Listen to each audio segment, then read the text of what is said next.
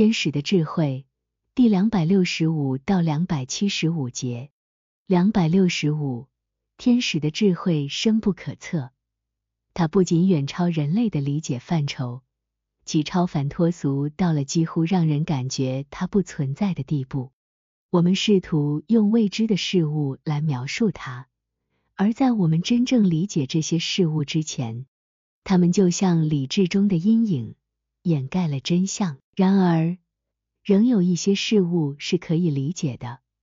尤其是当这些理解给我们的心灵带来愉悦时，愉悦之光源自爱，能照亮我们的内心。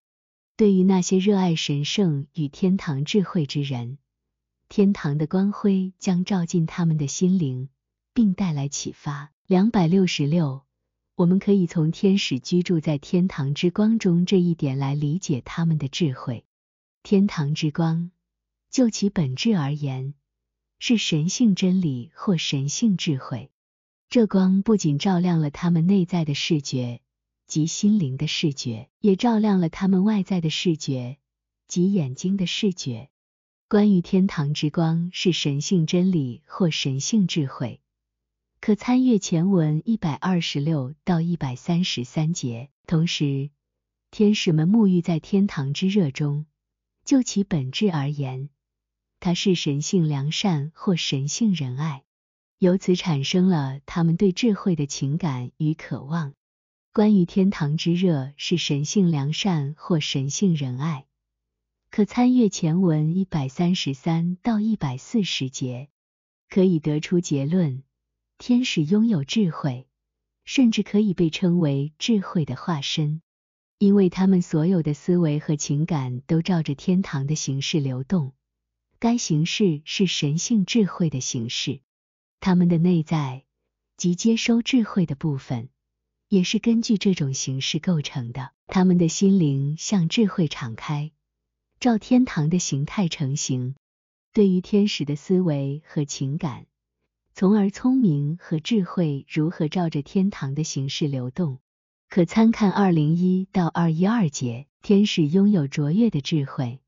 这一点也可以从他们的言语是智慧的言语这一事实中得到证实，因为他们的言语直接且自发地流露出他们的思维，而这些思维又源自于他们的情感，所以他们的言语实际上是情感和思维与外在形式中的表达。这意味着没有什么可以从神性的流入中分散他们的注意力，也没有外在的事物干扰。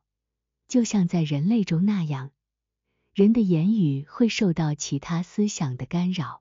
关于天使的言语是他们思维和情感的言语的详细说明，参见两百三十四到两百四十五节。天使的如此智慧还体现在他们眼睛所看到和感官所感知的一切都与他们的智慧相一致，因为这些都是对应物。所以，他们是智慧的象征性表现形式。所有在天堂出现的事物都与天使的内在相对应，他们是天使智慧的表现形式。详见上文第一百七十至一百八十二节。此外，天使的思维不像人类的思想那样受到空间和时间概念的限制和束缚，因为空间和时间是自然界的特性。而自然界的特性会使心智远离灵性事物，并且剥夺了理智视野的广阔。对天使的观念是无关时间和空间的，因此与人类的相比是无限的。详情见上文一百六十二至一百六十九节以及一百九十一至一百九十九节。天使的思想不会沉迷于尘世的琐事和物质的需求。也不会被生活的必需品的担忧所打扰，因此他们能够持续享受智慧带来的乐趣，不像我们这些世人经常会被生活的重压所分心。他们一切所需，包括衣服、食物和住所，都是免费由主提供的。参阅第一百八十一到一百九十节，并且随着从主那里接收到智慧。人们还会获得快乐和美好的事物。说这些内容，以便知道天使的如此智慧从何而来。两百六十七，天使之所以能够接受如此大的智慧，是因为他们的内在是开放的。智慧和一切的完善一样，是往内在发展的。它根据它的开放程度来增长。有三个生命层次，这些层次对应着三层天。每一个天使都体现了这些层次。参二十九到四十节，第一层次被开启的，他们在第一或最低的天堂；第二层次被开启的，在第二或中等的天堂。第三层次被开启的，在第三或最内在的天堂。依照这些层次，天堂中天使的智慧亦有所不同。因此，最内层天堂的天使的智慧远远超过了中层天堂的天使，而后者的智慧也超过了最低层天堂的天使。参见前文第两百零九到两百一十节，关于各层次的性质。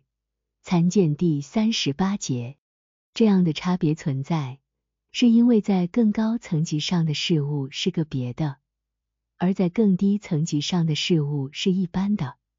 一般包含个别，个别相对于一般，就如同千或万相对于一。因此，高层天使的智慧相对于低层天使的智慧也是如此。低层天使的智慧同样超越了人类的智慧，因为人类是属肉体及其感官的，而感官处于最低层次。由此可见，基于感官思考的人，即所谓感官主义者，并不具有任何真正的智慧，而只有事实性或记忆性的知识。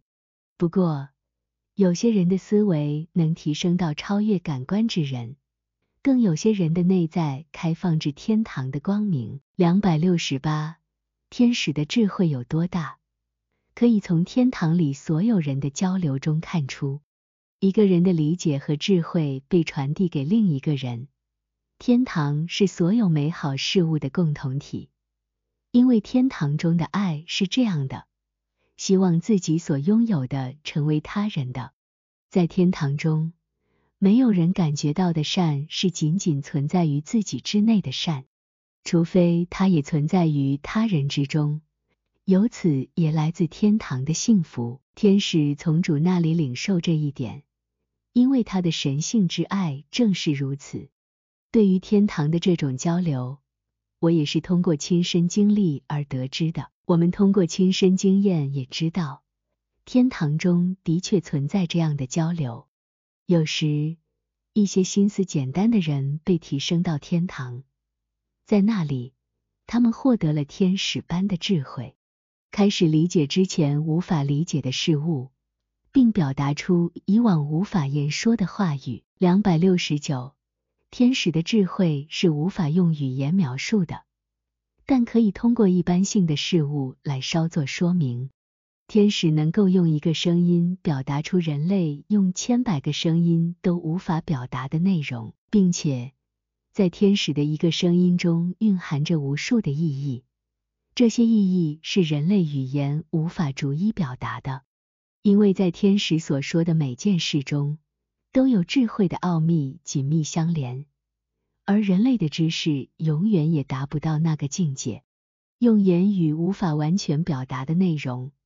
天使用语调来补充，在其中照着次序包含了这些内容的情感，如前面第两百三十六节、两百四十一节所述，天使用语调表达情感，以言语表达来自情感的思维。正因如此，人在天堂所听见的被称为不可说的。天使还能用寥寥几词概括出一本书里所有的内容。并且赋予每一个词以提升至内在智慧的特质，因为他们的语言本就是这样的，使之与情感协调一致，每一个词都与思想相符，而且词汇按照思考中事物的关联性以无数种方式变化。更内层的天使甚至可以透过一个人说话的声音和几个词语，就能知道那个人的全部生活。因为他们能够从声音的变化和词语中的想法感知到主宰那个人的爱。这些爱仿佛是刻录在那个人生活各个方面的。由此可见，天使的智慧是何等的卓越。他们的智慧之于人类的智慧，就如万数之于一，可以比喻为人体内无数的动力，相对于在人的感官前显得如同一个单一行动。或者像通过高度精密的显微镜观察到的无数个物体细节，相对于肉眼看到的一个模糊物体。我还想用一个例子来阐明：一位天使用他的智慧描绘了重生，并顺序揭示了关于再生的深奥秘密。每个秘密都拓展至数百个不同层面，并且每个深奥的秘密都充满了内涵更深的思想。他从始至终展示了整个过程，阐述了灵性上的人是如何被新的方式所孕育，仿佛在子宫里发育、出生、成长，以及如何逐步达到完善。他说，他可以将讨论的奥秘增加到几千种，而那些已经提及的，仅仅是关于外在人的重生，对于内在人的重生。还有无数更深的奥秘未被提及。从这些以及从天使那里听到的其他类似事物，我深刻意识到他们的智慧之广。相比之下，人类的无知实在太深。人类几乎不了解什么是重生，更不用说在重生过程中每一个关键的进展了。两百七十。现在，我们来谈谈第三层天堂。也就是最内层天堂的天使们的智慧，及其如何超越第一层天堂及最外层天堂的天使们的智慧。第三层天堂的天使们的智慧是无法被第一层天堂的天使们所理解的，这是因为第三层天堂的天使们的内在层级已经开放到了第三层，而第一层天堂的天使们的内在层级只开放到了第一层。所有智慧都是向内在层级增长的，并且是根据这些层级的开放程度来得到完善的。参见第两百零八和两百六十七节。因为最内层天堂的天使们的内在层级已经开放到第三层，所以对他们来说，神性真理好像是天生刻在他们心里的。这是因为，相较于第一和第二层级。第三层级的内在是按照天堂的形式而构造的，而天堂的构造是依照神性真理而定的，所以按照神性智慧，那些神性真理就像是与生俱来、深植于他们心中的。因此，当这些天使第一次听到纯粹的神性真理时，他们会立刻辨识并感受到它。并且感觉就像是能在自己内心深处看见这些真理，因为第三天堂的天使们的本质如此，他们从不对神性真理进行推理，更不会对任何真理是否确实存在进行争论。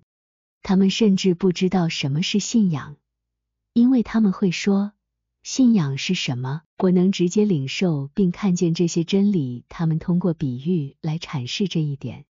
就像当一个人与他的同伴看到一所房子及其周围的景物时，他不需要告诉同伴必须相信房子或景物就像他们所看见的那样；又或者就像某人看到一个花园中的树木和果实，不会对同伴说必须相信花园、树木和果实的存在，因为他们用眼睛就可以清楚的看见。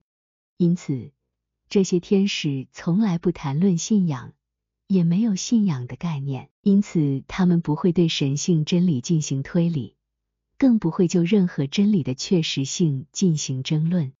但是第一层或最外层天堂的天使们并没有将神性真理深深铭刻在他们的内心，因为他们只开放到生命的第一层级，因此他们会对这些真理进行推理。那些从事推理的人几乎不会看到讨论问题的本体之外的任何东西，或者深入到主题之外，除非是为了用一些事实来确认自己的观点。一旦确认了，他们就说这些是属于信仰的范畴，是需要被相信的。我与天使们讨论了这个话题，他们告诉我，第三天堂的天使与第一天堂的天使的智慧之间的区别，就像光明与黑暗之间的区别。他们甚至把第三天堂的天使的智慧比作一座宏伟的宫殿，里面装满了各种实用的物品。宫殿四周是广袤的乐园，而且还有多种多样的美景。他们说，因为那些天使居住在智慧的真理中，他们可以自由进入宫殿观赏一切，并在四周的乐园里漫步，尽情享受一切美好。另一方面，那些关于真理进行推理的人，尤其是那些争论真理的人，因为他们没有在真理之光中看到真理，而是从他人那里或从字面上理解的圣经中获取真理，他们没有深层理解，所以他们说这些真理需要被相信，或需要有信仰。在这之后，他们不愿意内在的视野进入这些真理。关于这些人。他们说，他们连到达智慧宫殿的第一个门槛都做不到，更不用说进入宫殿和在他的乐园中漫步了，因为他们停留在第一步。与此相反，那些真正处于真理之中的人，没有任何东西能够阻止他们被无限的引领和推进，因为所见的真理将领导他们前往任何地方。进入无边无际的领域，因为每一个真理都具有无限的扩展性，并与众多其他的真理相联系。他们进一步指出，最内层天堂的天使们的智慧主要体现在他们能在每一样物体中看到神性与天堂的元素，并在许多物体的序列中看到奇迹，因为他们眼前的一切都有其对应，所以。当他们看到宫殿和花园时，他们的视线并不停留在眼前这些物体上，相反，他们看到了这些物体背后的内在原理，以及与之相对应的神性真理。这些原理以物体呈现出的外观的丰富多样性展示出来，同时无数的连接在有序和连接中展现出来。这些深层次的视野及大地愉悦了他们的心灵，使他们感觉仿佛自己被提升了。关于所有在天堂中出现的事物都与主在天使中的神性真理相对应，请参见第一百七十至一百七十六节。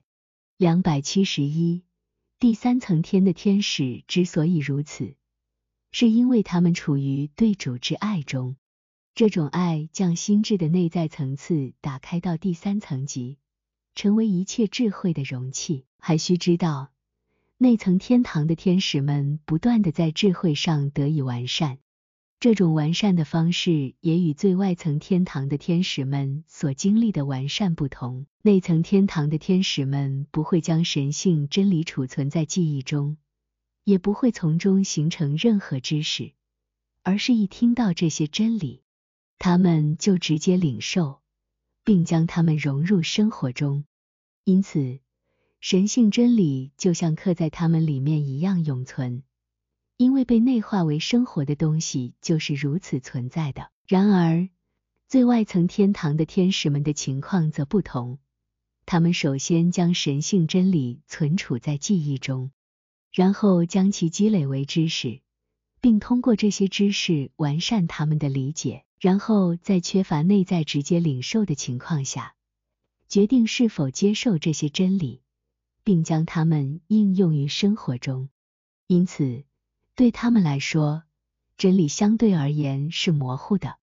值得一提的是，第三层天堂的天使通过听觉而不是视觉来获得智慧。他们从传讲中听到的话语不会储存在他们的记忆中。